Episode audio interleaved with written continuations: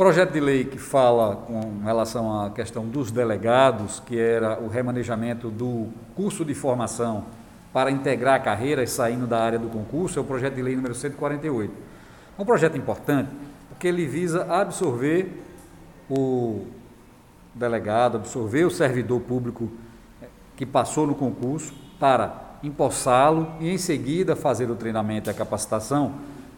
para aquele que já está devidamente empossado, integrando esse curso não mais na área de concurso, mas já no estágio probatório, sendo responsável então pelo aproveitamento efetivo desse servidor. Ou seja, ao invés de você fazer o curso e aguardar o chamado, você já faz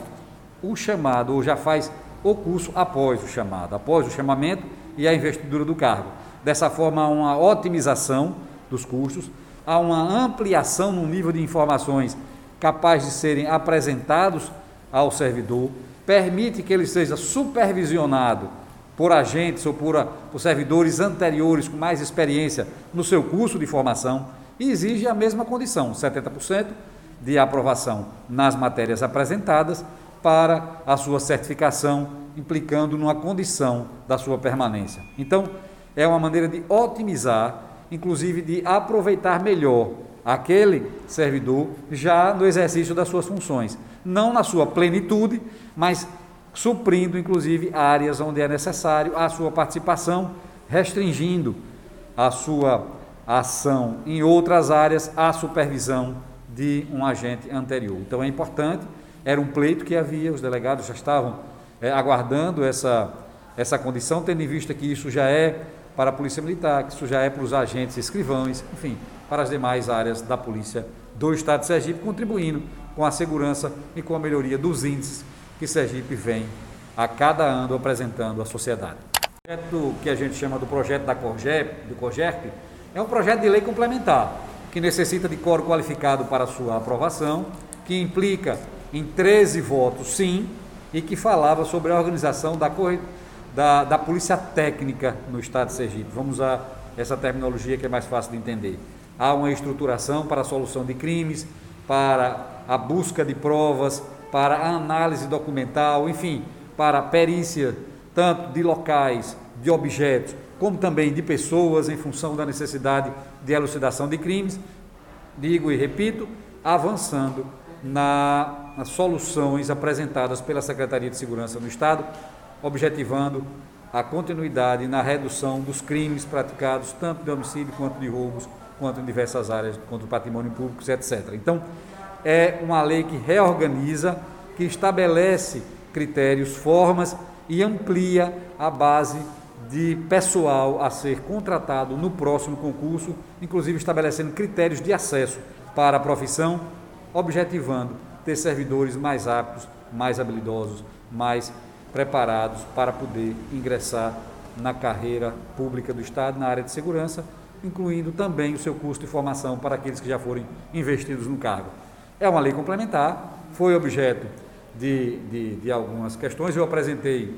como líder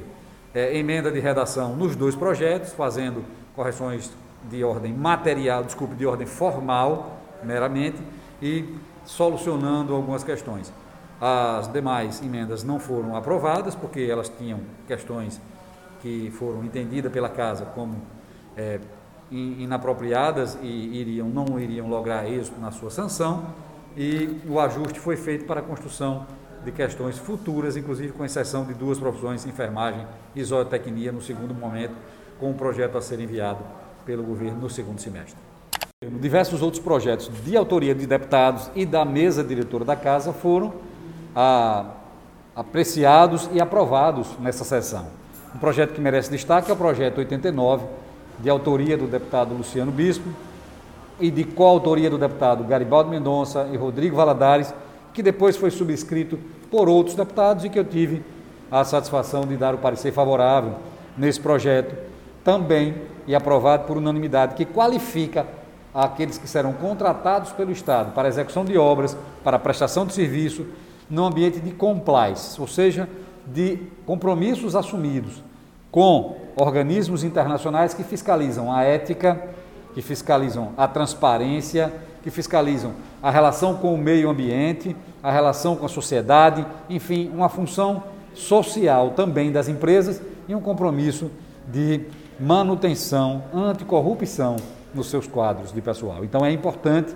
esse momento, essa sanção implicará na qualidade de exigências em relação àqueles que terão contratos acima de 650 mil reais com os governos aqui, estadual, municipal, no estado de Sergipe. Então, é um projeto que avança no combate à corrupção, que avança na qualidade do serviço prestado e que dá mais segurança nas contratações públicas e nas capacidades de efetivação da conclusão de obras em função de se contratar empresas que tenham